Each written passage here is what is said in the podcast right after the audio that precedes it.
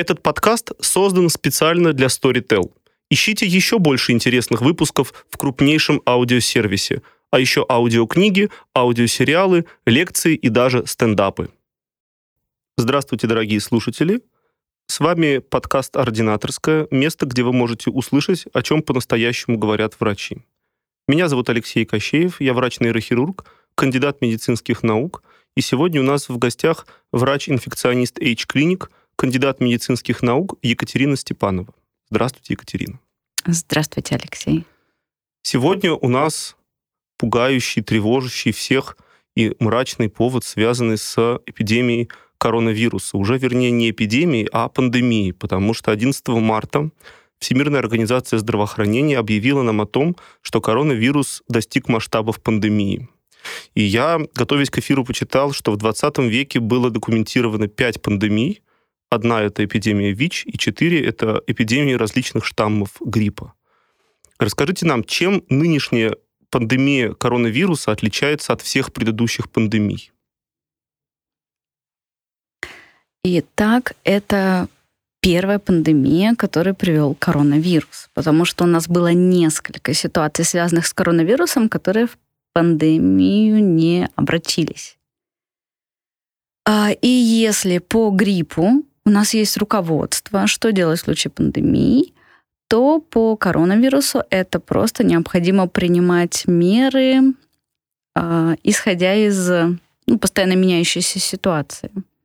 Чем сейчас все страны занимаются на самом деле, Всемирная организация здравоохранения. То есть основное это то, что он совсем новый. Да, это абсолютно новое, новый вызов здравоохранению. Как в катастрофах, да? А, примерно так. И плюс особенности этой пандемии а, в том, что э, абсолютно идет освещение, ну хотя в предыдущей тоже, да, средствами массовой информации. И э, больше, чем обычно, версий о различных теориях заговора, и всего mm-hmm. прочего. То есть очень сложно обывателю разобраться в этой, в этой информации. Ну, конечно же, сразу же возникла теория заговора о том, что это утечка вирусологического оружия, китайского, mm-hmm. американского, нужно mm-hmm. подчеркнуть. А это вообще может быть такое? А, очень сложный для меня вопрос, потому что в целом я понимаю, что это может быть без всяких заговоров, естественный процесс – а, так же, как у нас возникали предыдущие пандемии, а, связанные с вирусом гриппа, когда жизнь вируса гриппа в животных и жизнь вируса гриппа в людях объединялись, и вследствие различных мутаций а, грипп становился принципиально новым и передавался от человека к человеку, точно так же это возможно с коронавирусом, потому что коронавирус поражает животных, коронавирус поражает людей, и удачливый мутант может вызвать то, что сейчас случилось. Поэтому естественная природа этого процесса, она в принципе возможна. И как-то я бы остановилась на этой версии. Почему всегда Азия? Потому что они едят все, что попало из-за отсутствия белка? Как вариант, как вариант. А, ну, предыдущий коронавирус, да, это одногорбые верблюды, Ой, какой ужас. А, Предыдущие, да. это которые ОРВИ вызывают банальные. Не-не-не, это тоже которые тяжелые, да. Они живут в одногорбых верблюдов, и э, спасло вообще мир от пандемии то, что от человека к человеку это передавалось сложно. А вот современный мутант, вы он... имеете в виду SARS, да? Да, да, да. Да, а это же у нас новый коронавирус, его сейчас уже тоже квалифицировали как SARS дубль 2.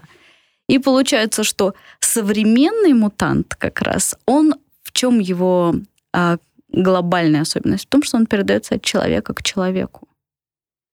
Иначе бы все это захлебнулось, как предыдущие вспышки, которые всех, конечно, напугали, имели огромную летальность, да, но тем не менее это не превратилось в эпидемии и пандемии. А типичная пневмония вовсе не передавалась от человека к человеку? А, передавалась при, э, при близком контакте. То есть э, это было сделать сложнее в то время как новый вирус, он передается, ну, примерно на уровне гриппа. Да, примерно. Все больше информация меняется, да. Вот. Чуть менее эффективно, чем вирус гриппа, но примерно на этом же уровне. Ну вот если в замкнутом пространстве большом, в самолете, человек с коронавирусом чихнул, какое расстояние должно быть примерно для того, чтобы передалось? Насколько я понимаю, я читал в одной из рекомендаций, что одна из защит, как от радиации, это чуть ли не защита расстоянием. То есть нужно просто отойти, это сильно снижает вероятность заразиться. Это так? Да, конечно. Все острые э, респираторные вирусные инфекции, они передаются с каплями, которые у нас при активном разговоре выделяются, да, при чихании и кашле. И чем дальше мы стоим от источника инфекции, который, возможно, даже не подозревает, что он уже источник инфекции, тем меньше у нас шансов получить эту инфекцию. А, и, соответственно, метр такая общепринятая рекомендация, которая недостижима в общественном угу. транспорте, да, которая недостижима в лифте. Но так или иначе, чем дальше мы от людей, тем э, меньше у нас шансов получить эту инфекцию. Вот здесь я бы привела сравнение, мало кто сравнивает, но с вирусом кори и с вирусом ветряной оспы. Потому что для кори и ветряной оспы у нас нет спасения расстоянием. Здесь, если ваш сосед на первом этаже заболел, то вы на своем пятом этаже тоже можете заболеть. А как он так передаст? Вентиляция. Ну, а он что, разбирает, э, где он как-то тропен, он понимает, не, не, где живой человек, не, где Не-не-не, он просто летит везде, не обязательно ему абсолютно эти капли, uh-huh. да. Он просто летит, и как только он встречается с организмом, который не имеет антител, он вызывает заболевание. Вот поэтому здесь ну, нам, я считаю, повезло, что новый коронавирус не похож на кори, на ветряную оспу. Ведь э, семейство коронавирусов вообще большое, и они вызывают те самые, в том числе и банальные ОРВИ, да. которые мы считаем соплями, там, э, ну, просто Обычная простуда, проблемы. да, да, да. Почему ну, этот вирус особенный? Он иной биологически? А, он вызывает более тяжелое поражение. Смотрите, еще о чем хотела сказать, есть такая ловушка, которой некоторые уже воспользовались.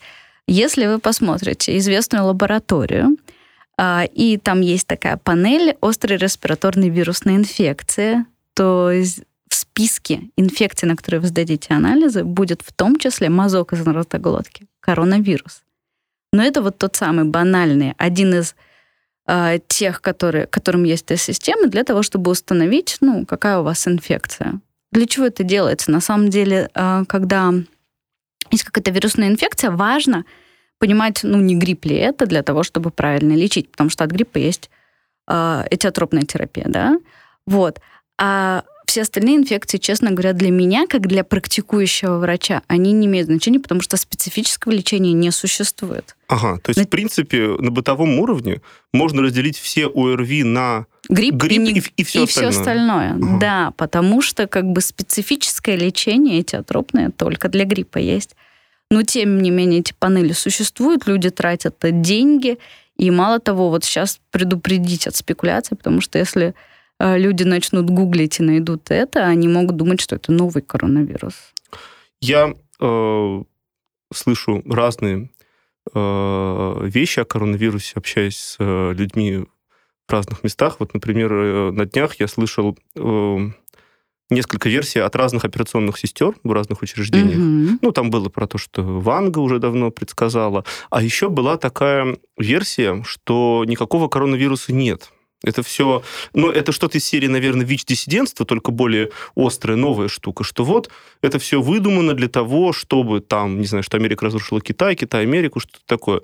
Может ли быть такое, что этого заболевания нет? У нас есть у нас объективный метод, который позволяет достоверно сказать, оно есть в реальности, вот Конечно. Оно. Это ИФА. Нет, ИФА это как раз следы да, вируса, это антитела. И вот здесь у нас есть ложноположительные результаты и очень большие вопросы к существующим тест-системам, насколько они чувствительны и специфичны. Да, два важных показателя любого метода. А здесь уже есть метод ПЦР, и уже есть э, ну, несколько учреждений заявляют о том, что у них уже вакцина практически готова осталось только дальше, ну как это готово, что есть идея серьезная, и дальше уже только тестить. Ну китайцы же геном секвенировали чуть ли там Да, не... и сразу поделились сразу, со всем да. миром, то есть это абсолютно, ну также нелепо утверждать, что нет ВИЧ. Понятно, то есть это э, из той же серии. Да, это, корон... это абсолютный бред, в общем. Да, да, да. Он есть, и мы вынуждены с этим смириться. Есть ли какой-то для человека и для человечества смысл в респираторных вирусных инфекциях? Ведь в конце концов мы же с вами понимаем, что э, человек постоянно взаимодействует с микроорганизмами, и по-другому не может быть. Они вообще нам нужны зачем-нибудь? В этом коронавирусе есть что-нибудь хорошее или только плохое? Ну, я, у меня сразу в голову приходит вот эта идея про исследование, мне кажется, японское, о том, что те люди, которые болели гриппом в течение жизни, имеют меньший риск онкологии. И это считалось да, в этом небольшом исследовании, что это связано с тем, что происходит активация иммунной системы. И не вот этими иммуностимуляторами, которые везде и повсюду у нас, а такая точечная, прицельная и, возможно, необходимая организму. Поэтому а, возможно, в этом есть определенный смысл, и те люди, которые, ну, для меня, например, как для практикующего врача, да, здесь люди, которые приходят, говорят, да я никогда не болела, вдруг сразу онкология. А те люди, которые все время умирают и болеют перманентно, да, они чаще всего живут дольше всех, и никаких у них там онкологических процессов не случается. Но одна из версий такая. Но ведь да? есть же и онкогенные вирусы, там ВПЧ. Да, это другая история. Но вот про, если мы говорим про группу вот этих вот простуд, возможно, это для нас такая некая стимуляция иммунитета. Почему? Потому что ежедневно в нас образуется огромное количество онкогенных клеток, а, и которые просто благодаря работе иммунной системы должны уничтожаться, если она работает адекватно. А вот если она работает неадекватно, то это все превращается уже в проблему. То есть это правда, что детей нужно водить в детский сад, в том числе для того, чтобы они болели респираторными инфекциями? Не, с детьми я здесь не соглашусь. Это все-таки у детей иммунная система, она такая подвижная, активная. Я не соглашусь с этим утверждением. Ну а в целом для взрослых, возможно, это одна из таких, одна из таких идей. А еще такая интересная очень штука, это что вирусы, они, те вирусы, которые вызывают пандемии, они же сами себе вредят. И Потому особенно если они высоколетальность, корм... конечно. свою кормовую базу? Конечно. То есть умный вирус, он должен жить в организме долго и счастливо. Это кто самый умный? Гепатит С?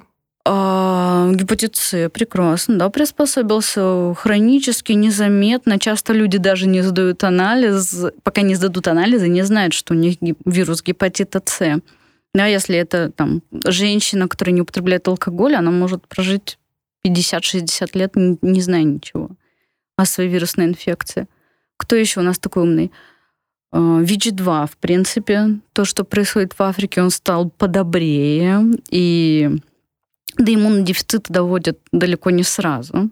ВИЧ-2 – это ВИЧ... подтип. Да, а ВИЧ-1, который у нас, он наоборот. Он, мы с ним эффективно боремся, да, препараты применяем, и он все быстрее приводит к иммунодефициту. То есть это противоестественное развитие для вируса. Но если мы нужны вирусу как хозяева, любому вирусу, зачем вообще коронавирусу или какому-то еще вирусу нас убивать? Так получается просто? Неудачный мутант, да. То есть угу. он обречен на провал в конечном итоге. Самые умные вирусы — это герпес-вирусы. Которые вот с этой точки зрения, да. А которые еще все пытаются лечить. Там, без Сколько ума. там инфицировано у нас?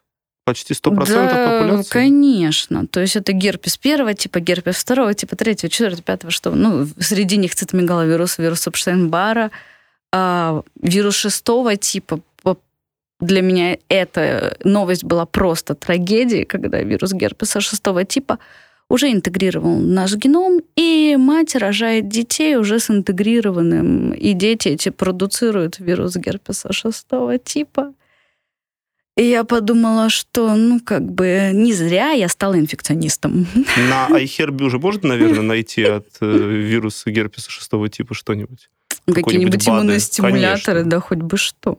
Я думаю, что... И главное, получается, мы лечим то, что... Ну, все равно, что лечить поджелудочную железу от того, чтобы она вырабатывала ферменты. Это уже наша часть. Но все-таки коронавирус как самый агрессивный такой. А чем он так э, страшен клинически? Как это выглядит? Э, главная проблема, с которой сталкивается здравоохранение, ну вот в данный момент Италия, это в том, что человеку не хватает кислорода. То есть главная проблема это в том, что спадаются альвеолы, меняется сурфактант, И получается, что человек просто умирает от нехватки кислорода. Развивается дыхательная недостаточность, тяжелая.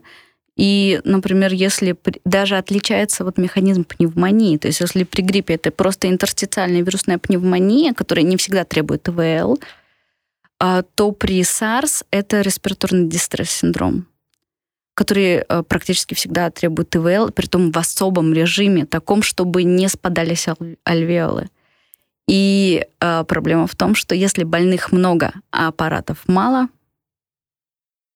то это просто невозможность оказать человеку помощь. Многие э, люди, особенно те, кто сейчас работают с э, пандемией в Италии, они говорят о том, что э, ресурсы системы здравоохранения мировые э, не готовы, к, в принципе, к такому количеству пациентов, которые могут сесть на ИВЛ. Да. Это действительно так? Да, да, да, да. И именно в этом смысл, как бы с одной стороны, я успокаиваю да, э, своих пациентов, своих знакомых. Ну, это вы представляете, да, телефон разрывается. Ну, а что ты думаешь про коронавирус? А, и я успокаиваю всех, я говорю, ребят, как бы, скорее всего, мы все этим переболеем, ну и все, будем жить себе дальше. Но в то же время, а, почему нужен карантин и почему мы должны а, внимательно относиться к этим призывам там, и к самоизоляции, и к непосещению массовых мероприятий без необходимости. Потому что мы там переболеем, но мы можем заразить других людей, да, и чем более мы будем активны, тем э, больше людей одновременно будут нуждаться в ИВЛ.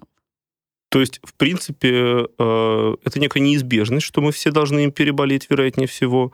Но просто нужно сделать, чтобы мы это сделали, чтобы мы переболели хотя бы не скопом, да, а растянуть друг за другом. во времени. То есть сейчас главная задача растянуть этот процесс во времени.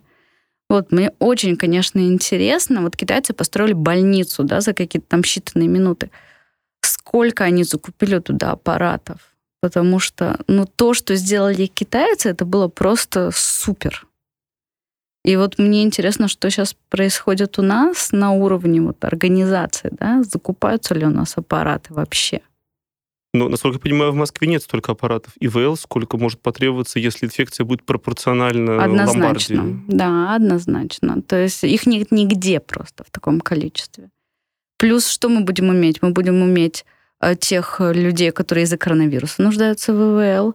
Мы будем иметь по-прежнему всех тех людей, которые да. без него нуждались куда мы денем в ИВЛ. людей в коме? Ну, куда мы все, денем да. всех оперированных? И получается, что здесь это действительно глобальный вызов для системы здравоохранения. В а, этом проблема.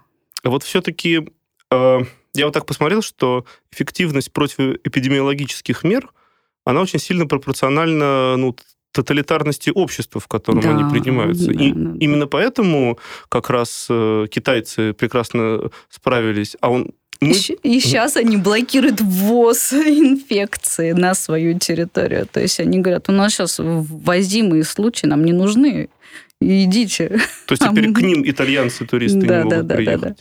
И они, ну, действительно, то, что там было, э, и как моментально они среагировали, и как они закрыли огромный город, это быстрее, чем все остальные. Если бы этого не случилось, то все было бы сейчас еще хуже? Ну, было бы более быстро, да. Все-таки у нас было время. У остальных было время благодаря таким действиям. Ну хорошо, а вот в России который имеет некий, некое тоталитарное прошлое и авторитарное настоящее, и в эпидемиологии тоже. Все-таки те меры, которые мы принимаем на уровне системы, они достаточно избыточны?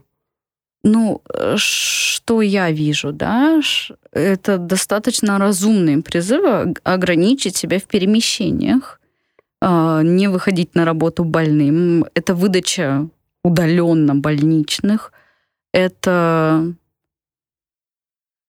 это закрытие рейсов, выделение отдельных терминалов. То есть это на самом деле неплохо. На самом деле, мне кажется, это чудесно. Вот больше и больший вопрос к тому, что же дальше там будет с теми, кто заболел. Да, что будет? Ну вот э, мы уже обсудили, да, вот это вот. Хватит ли всем, кто заболеет тяжело, э, аппаратов, и хватит ли ну и что с тест-системами? То есть э, главная проблема для меня в данный момент в России, как для инфекциониста, который работает в частной клинике, да, то, что нам постоянно люди звонят, да, какие то там можно сделать тест, а тесты в России можно сделать только там в Москве в двух местах. И вот сегодня один из э, знакомых обзванивал свою поликлинику и говорил, ну как же мне сделать тест? Ну, ответ был никак. То есть, То нельзя просто прийти Если станет хуже, езжайте в больницу, и там вам сделают тест. И вот поэтому статистика очень сильно отличается. Например, в Южной Корее а, какая-то колоссально низкая смерть, а, летальность, да? Да, Число, я тоже обратил внимание. И с чем это связывают? В принципе, с тем, что там тестируют всех поголовно. То есть умершие растворены в огромной популяции Конечно, зараженных? потому что и мы понимаем, что очень многие люди болеют легко, болеют с малым количеством симптомов, но если мы сделаем тест на коронавирус, мы поставим диагноз коронавирусная инфекция. И в то же время почему такая, такое огромное количество умерших в Италии, да? А потому что там сейчас, так как тестов уже ограниченное количество, начали тестировать только тех, у кого есть какие-то симптомы. И вот это вот огромное количество тех, кто болеет легко и бессимптомно практически, оно не считается. А в чем проблема э, обеспечить тестами всех? Они дорогие или их долго делать? А, ну, во-первых, это невероятно просто как быстро разработали тест-системы. А, но, естественно, они обладают не той чувствительностью и специфичностью, как, ну, допустим, там те же тест-системы КВИЧ да, и это то, что еще требует шлифовки и допиливания. В России пока это только одна тест-система официально допущена, хотя э, разработаны, видимо, еще несколько тест-систем, и вот нужно это все расширить, нужно угу. это все расширять. Как раз вот. Это да, то самое, Алексей. Маски-то носим, не носим? Вот, наконец-то. А, готовясь к этому эфиру, я поняла, почему ВОЗ так глобально против масок. И почему? для меня это откровение. А потому что нужно экономить маски. Потому что масок не хватает. Для а, заболевших? А, для медицинских сотрудников. Так про маски. То есть они держат маски для медицинских работников? А, да, потому что для меня все время было непонятно, так как у меня там логическое мышление, а, я думаю, если вот мы не можем соблюдать дистанцию метр, то, соответственно, а, в транспорте надел маску, вышел, снял, выкинул. Ну, во время этого, хотя бы если кто-то на тебя сильно чихнет, а ты маску достаточно плотно к лицу прижал, ну, возможно, это каким-то образом спасет тебя от неминуемого инфицирования. Конечно, никаких гарантий нет, но какие-то шансы уже появляются. Поэтому чисто логически я была за маски даже на здоровых. Но вот сейчас я поняла, что это действительно глобальный дефицит, и уже просто, ну, ВОЗ написал дефицит масок, поэтому, пожалуйста, здоровые люди, не используйте маски. И окей, ну тогда это можно понять и принять, возможно. Но с другой стороны, то мои пациенты говорят, а если я в метро шарфом замотаюсь? Ну, во всяком случае, если это вирусная капля, капля, содержащая вирус, полетит тебе не в нос, а на шарф, ну, опять же, ты должен прийти домой, снять этот шарф, постирать его, обработать руки как следует. Ну, то есть это все такие условные вещи. Но теперь понятно, что маска на здоровых это не столько ну, это логич, логически это возможно допустить, но это не настолько целесообразно в условиях дефицита масок. А не, не логичнее ли тогда носить какое-нибудь вот забрало такое? Да-да-да, как в интернете да. много вот этих чудесных да. картин. Да, наверное, можно. И продают уже на, э, на зоне, кажется, такие панамки, и спереди у них, как у пчеловодов. Да, здесь, соответственно, пластиковые такие экраны. Я думаю, что у нас, когда спад будет уже эпидемии, наверное, будет очень много людей с психолого-психиатрическими проблемами из-за этого, фобиями. Ну, УКР наверное, явно, УКР усилится. А те люди, которые... Ну, опять же, это ловушка сознания, потому что а, мы боимся э, чихающих, кашляющих людей, мы там отворачиваемся, отходим, но мы трогаем эти поверхности инфицированные, и мы получаем вирус, э, именно трогая себя этими грязными руками. Лицо, нос, глаза. Обратите внимание просто на себя, как часто вы это делаете в течение дня. Все-таки, когда нам можно ждать э, вакцину? Какие-то очень противоречивые сведения поступают от того, что она вроде как вот уже вот есть, есть, до того, что она То будет есть, очень не скоро. Ну, что такое есть вакцина? Вакцина есть, когда вы позвонили в клинику, записались и сделали ее, да? А, вак... а и вакцина есть, когда ученые уже придумали идею, сделали эту формулу и начинают ее тестировать. То есть начаты уже испытания. Ну, из всех, наверное, кто заявил о вакцине, больше всего я там, верю Фаучи, институт Фаучи в Штатах, это... да, mm. Энтони Фаучи. И он сказал, ну, в течение года она дойдет до человека. Угу. Года. Да. Поэтому нам лишь бы год простоять. И как это будет? Откроют какие-нибудь палатки на площади, которые станут очереди, или что Нет, это будет? я думаю, к тому моменту уже, скорее всего, мы иммунизируемся естественным путем, но мы, возможно, эту вакцину включим, э, как вакцину от пневмококковой инфекции для тех э, пожилых людей, для которых, которые в группе риска. Да? Ну, то есть будем смотреть, что будет дальше, но вообще Э, я практически на 100% уверена, что вакцина появится. Угу. И все последние случаи показывают, что вакцину разработать сейчас достаточно несложно, если вирус не обладает способностью к быстрой мутации. Но вот именно этот мутант, он уже достаточно устойчив, вероятнее всего. То есть он вряд ли так сильно мутирует, пока мы разрабатываем вакцину, до того, чтобы мы были не да, способны Да, да, да. Ну, как, допустим, ВИЧ, когда каждая следующая копия отличается от предыдущей, или вирус гепатита С, которым угу. до сих пор не могут придумать вакцины. Ну, вроде продвинулись далеко в этом, нет? А, с гепатитом С, да. А, ну, как бы чуть больше года назад обещали год. До примерно. того, что мы победим.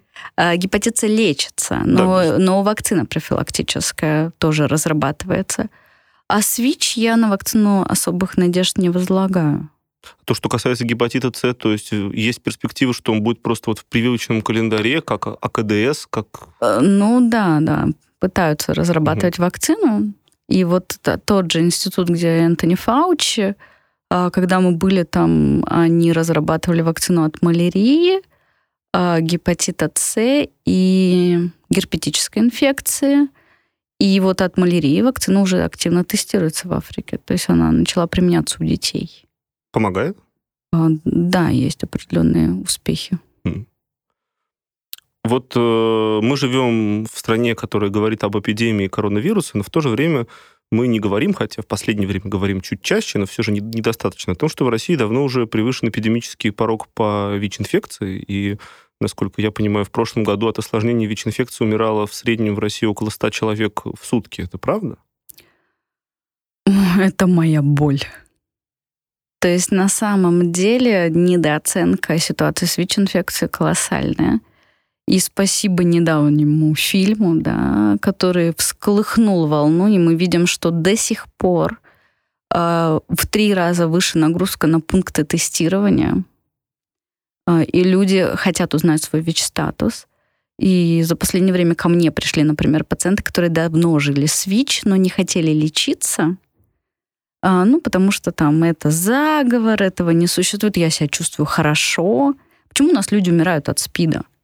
Потому что они чувствуют себя долго хорошо. А когда ты чувствуешь себя плохо, это уже не просто ВИЧ-инфекция, это чаще всего уже СПИД.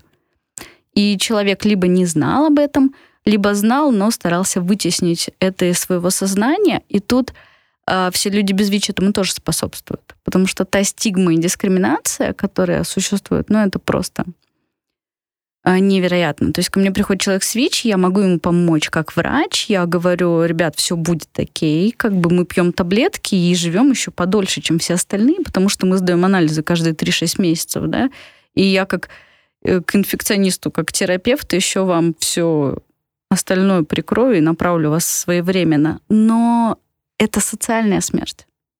То есть они с медицинской точки зрения будут жить долго, а социально он говорит, вот представляете, я куда-то пойду, кто-то узнает. и человек сам себя просто внутри хоронит. И здесь огромная работа проводится именно с точки зрения психологии. Как, э, может быть, сделать так, чтобы вот коронавирус это такая вот картинка, да, то есть э, мы видим эпидемию, мы по неволе думаем об, о масках, об обработке рук, о том, что есть пожилые люди. Как можно создать такую же картинку для ВИЧ? Это должна быть, наоборот, не катастрофизация проблемы, а ее вывод в какое-то рациональное Нормализация, русло? да, только нормализация этого диагноза, потому что мы остались в том времени, а, когда это касалось групп риска. И вот когда ты думаешь, что это в группах риска, и тебе говорят, а у тебя ВИЧ-инфекция, и ты такой, блин, я как те, как наркоман, как проститутка, боже, что обо мне подумают. То есть первое, что ты думаешь, что ты чувствуешь, это дикий стыд и огромное чувство вины, где я сделала что-то не так. И вот эти два чувства, они абсолютно деструктивные. Наша задача все-таки э, показать, что ВИЧ сейчас касается каждого. У меня хэштег, например, в Инстаграм «ВИЧ в каждый дом». Потому что объективно, если каждый человек э, завтра скажет э, на своей двери повесит табличку, что у него ВИЧ, все просто с ума сойдут от шока. Я, когда работала в спеццентре, отвечала за, за один район города, да, и я переехала в этот район как раз, и я захожу в подъезд, в моем подъезде жило пять моих пациентов. Ну, то есть это просто колоссально. Ты заходишь, они такие, здравствуйте, здравствуйте. И эта ситуация только усугубляется с каждой, с каждой минутой. Ну вот э, я могу сказать, как практикующий хирург, что я встречаю, естественно, пациентов с ВИЧ-инфекцией, да, просто у которых еще есть ВИЧ-инфекция помимо моей да, да, да. патологии. И я, конечно, не занимался специально сбором статистики, но при том, что в основной своей массе это совершенно социальные люди, да. э, мне кажется, что от трети до половины их, в общем-то, они, они пережили четвертую стадию, просто выжив в ней. Мне кажется, что среди них очень мало людей, у которых это было, вы, было, было выявлено случайно. То есть они, они столкнулись с какими-то осложнениями и, и только так узнали о своей инфекции. Да, я работала в паллиативке, вот приезжаешь в какую-то реанимацию, там лежит женщина, у которой уже глубочайший спит, э, иммунные клетки, да, которые мы при ВИЧ-инфекции измеряем, CD4 клетки, и их, э, например, должно быть где-то около тысячи, а у нее пять уже. И она только вот сейчас узнала о ВИЧ-инфекции. А когда ты начинаешь с ней разговаривать, она говорит, да, у меня муж 10 лет назад умер от чего-то. Ну, что-то там болел, чах, пневмония, туберкулез и умер. И ты понимаешь, что у нее вот все эти 10 лет это тот самый ВИЧ, который ей ее же муж передал. То есть люди должны понять и принять, что не нужно вести какой-то асоциальный образ жизни, чтобы получить ВИЧ. Если я верно понимаю, то разного рода противоэпидемические меры что мы видим на примере того же коронавируса, а, в Азии, они выглядят несколько иначе, чем в э, европейских культурах. Там люди более склонны к массовым действиям, э, более склонны подчиняться э, управляющим приказам. Может быть, с ВИЧ нужно также без теста на ВИЧ не брать на работу, ни на какую. Ну, так нельзя? Категорически против. Почему? Категорически. Вот, например, Россия одна из тех стран, которых тестирование на ВИЧ-инфекцию лидирует вообще в мире. И каждый раз, отчитываясь, наши органы здравоохранения да, говорят о том, что протестировано там безумное количество человек. Когда я поехала в Америку, когда я поехала в Европу, и я задаю им вопрос про тестирование там, беременных женщин на ВИЧ. Они делают круглые глаза, а я тоже делаю круглые глаза. Зачем их тестировать? Они не группы риска. И на самом деле а, всем остальным удалось, кроме а, России и наших ближайших соседей, да, наших бывших соседей по СССР, удалось локализовать и инфекцию действительно в группах риска ее оставить. Мы, так как не признавали наличие этих групп риска, у нас сейчас генерализованная ВИЧ-инфекция. Вот. Так тестируем мы много, а выхлопа с этого нет. А, во-первых, мы одних и тех же тестируем безумное количество раз. Те, кто не хочет сдать тест принудительно, они не сдадут его в любом случае. Угу. Вот. И плюс у нас огромная часть людей, которые узнают о ВИЧ-инфекции и не хотят лечиться, потому что очень много мифов и страхов. И вторая часть у нас достаточно большая. В России те, кто еще не получает лечение. Потому что препараты в спеццентрах – они рассчитаны на не все количество людей с ВИЧ. Почему? Да как аппараты, да, для искусства. Как аппараты ИВЛ. Да, а почему? да, да. Неизвестно. Мы же вроде знаем, сколько их у нас. Ну, во-первых, каждый год у нас прирастает. Во-вторых, а финансирование так резко прирасти не может. С 2012 года в мире э, лечат, э, вышли первые рекомендации в 2012 году, да, лечить всех людей с ВИЧ, независимо от иммунного статуса. До этого мы лечили людей только при определенном снижении иммунного статуса. Так вот, в России эти рекомендации, они аккуратно входят в клинические рекомендации. Вот в прошлом году они были, да, в позапрошлом. Но это так вот, очень аккуратно. И поэтому все спеццентры все равно в первую очередь, ну, приоритизация, да, начинают лечить тех пациентов, у которых низкий иммунный статус. И когда ко мне обращаются пациенты там, из государственных спеццентров, говорят, вот мне сказали, у тебя хороший иммунитет, ты можешь подождать. Я говорю, ну смотрите, в условиях ограниченных ресурсов, как бы, да, мы действуем так. Но если у тебя есть возможность лечиться, то ты, ну, либо пишешь письма, да, заведующему, либо ты покупаешь препараты сам, то есть есть альтернатива. Весь мир однозначно выявил, лечи, тест and treat, все. Это основная стратегия в борьбе с эпидемией ВИЧ. Вот. Э, мы можем безумное количество людей тестировать, ну, как вы предлагаете, там, принудительно, да, например, но при этом чем мы их будем дальше лечить? Что мы будем дальше делать-то? Угу. Кстати, уже что-то известно о людях, живущих с ВИЧ, э, инфицированных коронавирусом, это группа риска? Уже есть какие-то, наверняка, статьи, кейсы клинические взаимодействия? Ну, на самом деле здесь э, такая, такой был чудесный вброс, что одно из противовирусных лекарств прекрасно действует на коронавирус. Да, да, я как раз Да, что веду. общий, общий, там у них есть фермент, который как раз ингибируется. И на самом деле, э, ну, пока этому нет особых подтверждений. Это была небольшая группа пациентов. Но пациенты с ВИЧ вдохновились, скажем так. А, И плюс многие же у нас вот синоним в медицинском сообществе очень сильно, что человек с ВИЧ равно там низкий иммунитет. У меня вот сегодня было пять пациентов, у них у всех иммунитет еще повыше, чем у меня. Потому что человек с ВИЧ, принимающий препараты, он Вы имеет тот Имеете в виду иммунитет, под иммунитетом сколько иммунный CD4? статус CD4 клетки, да. Мгм. То есть то, что мы мерим, то, что нам показательно относительно ВИЧ-инфекции. И поэтому, да, нужно разделять всегда. Человек с ВИЧ – это не равно человек с низким иммунитетом. Ну, насколько я понимаю, все-таки ВИЧ э, отличается от других инфекций куда больше, чем коронавирус от других инфекций. Сам, сам вирус биологически слишком уникальный иммунодефицита, или я ошибаюсь? Ну, главная проблема – это изменчивость. Главная уникальность – изменчивость все-таки. И вторая, которая его уникальность, которая не позволяет излечить ВИЧ-инфекцию, это наличие возможности спрятаться в резервуарах. То есть вот эти два ключевых момента, по которым ВИЧ, а, не может излечиться сам, б, не может излечиться при помощи препаратов. Я знаю, что э, в основном вы работаете с э, ВИЧ, но как все инфекционисты, вы, наверное, имеете большой опыт работы с другими инфекциями. Вообще, почему вы выбрали именно эту специальность? Почему вы стали инфекционистом? А, На самом деле, я часто об этом вспоминаю, да, я выросла в инфекционной больнице. То есть моя мама, моя бабушка работала в инфекционной больнице, и каждое лето я проводила там у нее в инфекционном отделении. Когда я поступила учиться, так как бабушка жила далеко, я иногда ночевала в инфекционной больнице. Нарушение эпидрежима полное, конечно.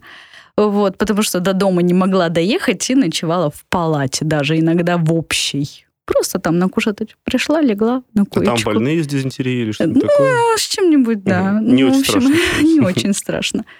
Да, выбирала отделение, которое менее заразное, скажем так. Так вот, и при том я никогда не хотела быть инфекционистом. То есть я просто там жила, это как мой дом был. И вот на шестом курсе я понимаю, что надо уже что-то выбирать, уже вот эта вот паника. Я заканчивала педиатрический факультет. И у нас, вот чем мне очень нравится, я заканчивала Казанский медуниверситет, был огромный цикл, я считаю, огромный по тем временам. Это было э, пять дней, мы говорили только о ВИЧ-инфекции. То есть пять дней студенту медвуза говорят о ВИЧ-инфекции, актуальные современные вещи. И начинается у нас этот цикл, и я слышу уже первую лекцию про ВИЧ, и все. Ну, у меня выбор был вообще определен. То есть я влюбилась именно в ВИЧ-инфекцию. Чем он так э, привлек вас? А потому что я хотела заниматься иммунологией, а здесь поражается иммунная система. Я хотела заниматься психиатрией, а здесь э, это огромный, на самом деле, пласт. Каждый раз, когда ты сообщаешь человеку диагноз, у вас выявлена ВИЧ-инфекция, каждый раз, как ты готовишь его к приему терапии, это такая психотерапия. Ну и как бы вот это такое, что на стыке иммунологии, психиатрии. Что самое интересное в работе инфекциониста? Чем она привлекательна? Это появление постоянно новых вызовов. Как коронавирус? Да, то есть, э, мне кажется, все остальные э, специальности, они все-таки более стабильны. Да, конечно, мы движемся вперед, там новые методы диагностики, но с инфекциями это внезапно, моментально а, нужно все изучить, разобраться, отреагировать. То есть это экшен такой? Да, это... Вот ситуация с э, коронавирусом, она чисто визуально отправляет нас немножечко в те времена, собственно, актуальные времена, когда происходят эпидемии, которые видно.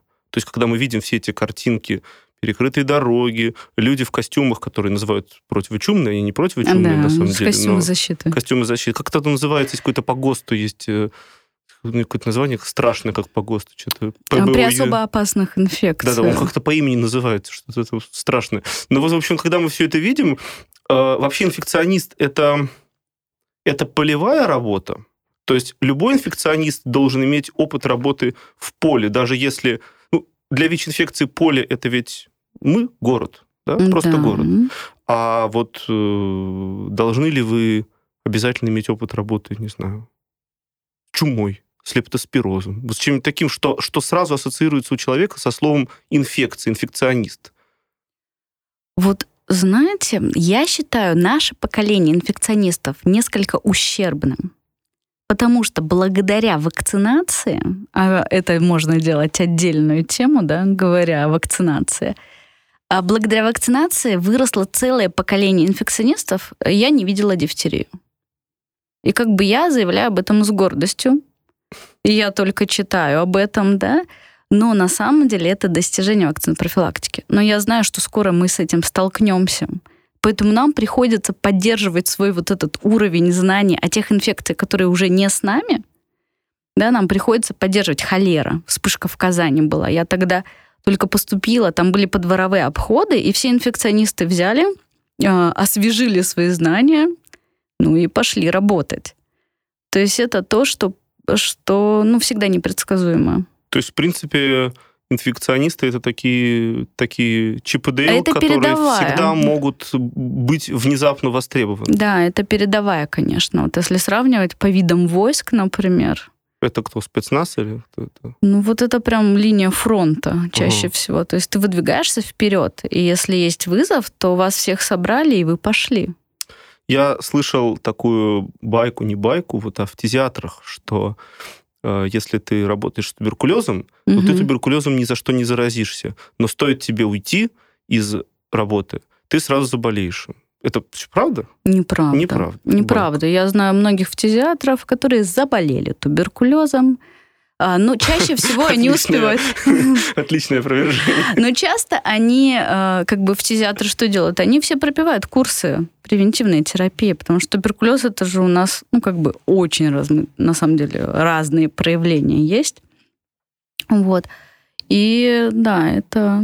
Ну, интересно вот это переложить, а если я работаю с ВИЧ... У инфекциониста повышенный риск заболеть инфекционными болезнями или нет? а, Или у терапевта, который сидит на приеме в поликлинике, он выше? Выше, выше у терапевта, потому что инфекционист, он ча- чаще всего с воздушно-капельными инфекциями мало контактирует. Это все-таки прерогатива несчастных терапевтов в поликлиниках. А как бы ВИЧ, я считаю, вообще элитная для меня специальность, потому что я точно на приеме не могу заразиться от своего пациента тем, чем он болеет. ВИЧ-инфекция, гепатит, там, герпетические инфекции, все это на приеме я абсолютно спокойна. Воздушно-капельные инфекции, да, это более опасно.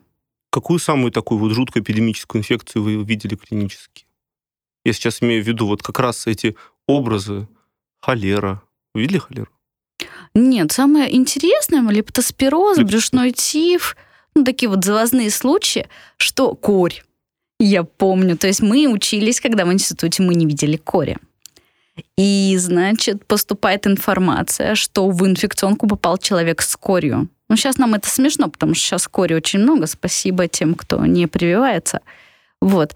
А и мы, инфекционисты, уже чувствуем себя менее ущербными благодаря тем, что корь есть. Вот, но в то время, когда первый случай э, был за длительное время в инфекционной больнице, мы бросили все, ну, те, кто прям вот инфекционист по сердцу, и помчались. Этот пациент сказал, да вы меня уже замучили, а мы говорим, терпите. Вы понимаете, что вы уникальный человек. И мы помчались и заглядывали, и смотрели у него эту сыпь, это пятна этого всего. Вот все это было для нас в новинку. Но брюшной тиф, лептоспироз, то есть когда какая-то такая редкая инфекция попадала, попадала в инфекционку, даже когда я уже работала в спеццентре, все равно а, ну, как бы эта информация становилась доступной, и мы приезжали и смотрели. А я правильно понимаю, что ведь сейчас коронавирус, в общем-то, это работа не столько инфекционистов, сколько, собственно, реаниматологов. Это реаниматологи, да. Они же, собственно, борются просто с РДСВ, с да, респираторным дистресс-синдромом да, взрослых. Да, да, да. И это как бы на самом деле вот здесь нашей квалификации инфекционной, ну, этиотропной терапии нет как бы здесь наша задача оценить тяжесть состояния, ну, пульсоксиметр минимально, да, даже с приема можно это все увидеть. И это должно быть огромное количество отделений реанимации, конечно. Палат интенсивной терапии и всего прочего. Но вот это та страшная смертность, которую мы видим в Италии под 5%, ее... Это какая-то уникальная ситуация или это можно, в принципе, транслировать на любую популяцию, как вы думаете? Нет, ну мы обсудили же, что, скорее всего, это связано с тем, что сейчас тестируют угу. на коронавирус только тех, кто э, уже имеет какие-то симптомы, и, соответственно, тогда число заболевших к числу умерших гораздо выше, чем если бы тестировали всех подряд, как делают в Корее, и тогда у нас число имеющих коронавирусную инфекцию, число умерших, ну, совершенно по-другому соотношение вот этого. То есть нам бояться в этом плане можно, но умеренно. Больше бояться за пожилых старых. Да, старых да, да. То есть вот что сейчас сделать, что я сейчас хотела бы сделать, если бы там были живы мои бабушка и дедушка? То есть я бы их изолировала, и я бы им запретила походы вообще везде. Просто в квартире дома? Ну, погулять на улице. А там тоже люди же? Ну, не, не среди людей, да, в парк, по одному. Вот. А, и что бы я сделала со своими пожилыми родственниками? Однозначно, ну, я с ними это делаю и вне вспышек коронавируса, а, это вакцинация. После 65 лет однозначно вакцинация против пневмококковой инфекции. И хотя ВОЗ а, говорит о том, что э, вакцинация это не защищает от коронавирусной, ну вот, от коронавирусной тяжелой инфекции, тем не менее, э, сочетание этих двух состояний состояний будет мало приятно. Вакцинация от гриппа. Потому что, ну, начало-то одинаковое. Им надо это сделать вот сейчас? Даже сейчас. CDC говорит о том, что вакцинация от гриппа никогда не бывает э, лишней. Угу. То есть даже сейчас можно сделать прививку, пока мы еще не вошли в расцвет. Через две недели у вас иммунитет против гриппа, и, по крайней мере, когда вы заболели, вы уже ну, гриппом не будете тяжело болеть, скажем так. Угу. Вот дифференцировка, когда тебе думают, что у тебя коронавирус, пока тебя помещают в... И ты действительно можешь там получить коронавирус.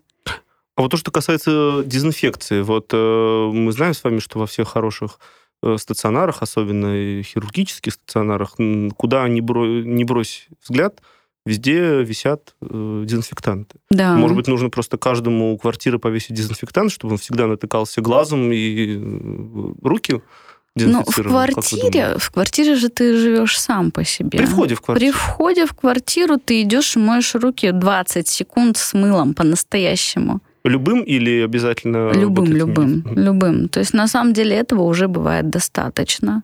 Ну, возможно, если там кашляли, чихали, умыть лицо и все прочее.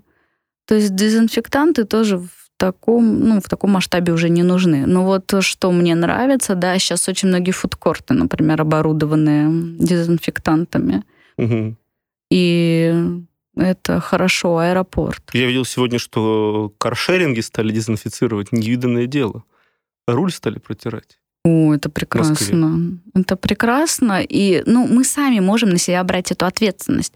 То есть здесь очень много людей рассуждают, а, это заговор, или, боже, государство справится ли с этим вызовом. Я, ну, я привыкла работать с ВИЧ-инфекцией и призывать к тому, что у человека должна быть индивидуальная ответственность. И также и здесь. То есть ты берешь на себя то, что в твоих руках. Ты не там, плачешь из-за того, что отменили какую-то поездку, или перекрыли что-то, ты относишься к этому с пониманием, ты сам лишний раз не идешь в скопление людей, э, ты обрабатываешь сам свои руки не трогаешь свое лицо, и ты сам заботишься о себе. Когда наступают такие пугающие истории, вроде коронавируса, возникает вопрос о том, эм, ведь было много страшных эпидемий в истории человечества, и не только чума, холера, но и испанка – не да, так давно, сто да. лет едва прошло. А, как так получилось, что все-таки цивилизация не погибла от инфекций? Это вообще невозможно, чтобы вид взял и вымер от инфекций? Да, всегда есть эм, люди устойчивые, э, у которых есть какая-то особенность, которая не позволяет им либо заразиться этой инфекцией, либо умереть от нее.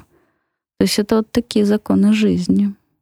То есть это некий, некая биологическая такая наша Защита. особенность, чтобы да. мы выжили при любых самых фиговых обстоятельствах. Да, да, да. Ну, даже с тем же ВИЧ, э, там по разным данным от 1 до 7% людей не восприимчивы к ВИЧ. У них там устроен корецептор иначе, и так, что ВИЧ не может проникнуть внутрь клетки. Ну, казалось бы уже известно прям достоверно точно ну, прям вот те случаи механизм. излечения, да, которые а, связаны угу. сейчас, это как раз основано на том, что им пересадили костный мозг от тех уникальных людей, которые не могут получить ВИЧ, и те люди с ВИЧ, которым пересадили тот самый костный мозг, да, угу. стали продуцировать те клетки, которые ВИЧ поразить не может. Ну, то есть всегда есть способ. Вообще инфекционные болезни это веселая работа. Вот у нас э, в мире, где я нахожусь, хирургия, там очень много анекдотов всяких. Есть анекдоты про, про инфекционистов? Анекдоты про инфекционистов. Не знаю, вся жизнь наша сплошной анекдот.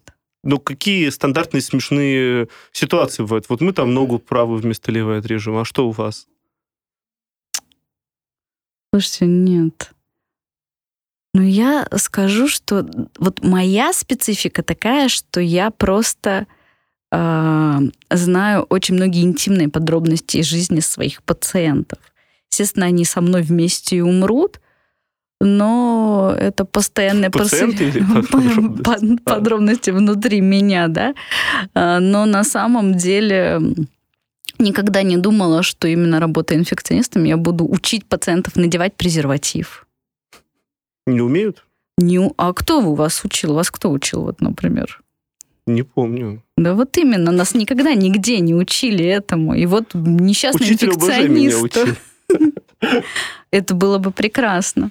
Несчастные инфекционисты вынуждены... Вот когда приходит ко мне дискордантная пара, там, когда вирус не подавлен, и нам это, пока нужно... Это поясните... Дискорданты, когда у одного есть ВИЧ, у второго нет. И нам нужно пока использовать презерватив, чтобы не получить ВИЧ-инфекцию. А когда вирусная нагрузка уже будет подавлена у положительного партнера, мы сможем даже пренебречь презервативом. Это самое крутое, ну, самая крутая новость ВИЧ-инфекции, которая меня за последнее время порадовала. Уж больных, наверное, как радует пациентов. Нет. Психологически для них, вот те, кто всегда пользуется презервативом, для них психологически сложно отказаться. Угу. Да, а нам было психологически сложно даже это проговорить сначала с пациентами, что неопределяемый равно не передающий, n равно n. Да, кстати, правда, что гепатит С – это инфекция, которая не передается половым путем, она не входит в этот список по, по последним гайдлайнам? Смотря каким половым путем. Да, ну да. просто традиционный половой акт. Ну, то есть... Без э, крови. Да, смотрите, при вагинальном сексе считается, что гепатит С не передается, а вот при анальном сексе достаточно эффективно передается, и у нас вот последние вспышки связаны как раз с этим. Угу. Гепатит С. Да, да, как раз тем, что у нас передается он именно при анальном сексе незащищенном.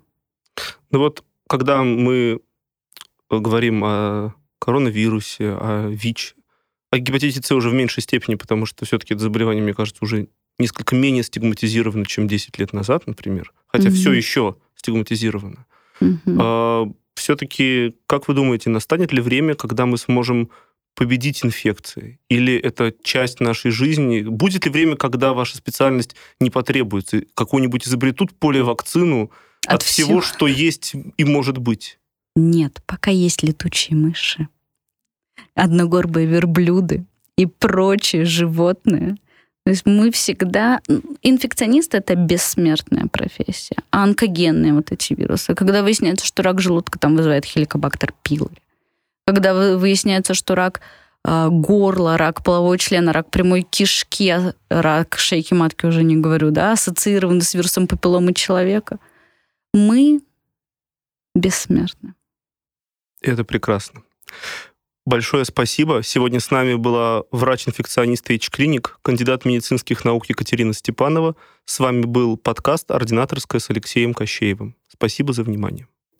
Вы дослушали до конца и хотели бы послушать еще? Просто зайдите в Storytel и слушайте без рекламы и без ограничений все, что пожелаете. Слушайте, будьте умнее.